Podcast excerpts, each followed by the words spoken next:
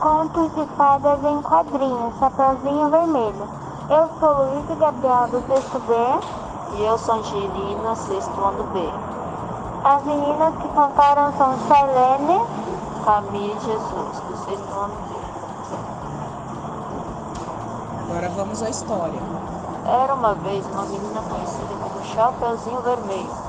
Um dia, sua mãe pediu que ela levasse uma cesta de doces para sua vovó, que morava do outro lado do bosque. Caminhando pelo bosque, a menina encontrou o lobo. Onde vai, Chapeuzinho? Vou à casa da vovó para levar uma cesta de doces. Muito bem, menina. Por que não leva flores também?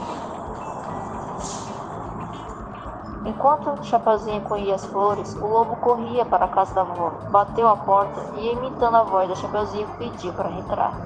Assim que entrou, deu um pulo e devorou a vovó inteirinha.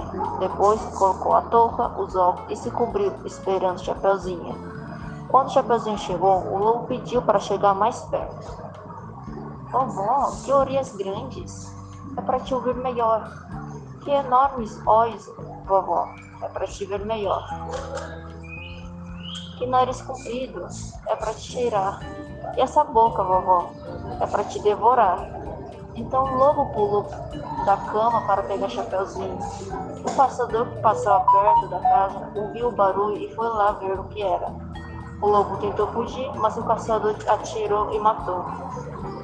O Chapeuzinho apareceu e disse que o lobo havia engolido a vovó. O caçador abriu a barriga do lobo e tirou a vovó sã e salva. Obrigada. Tchau.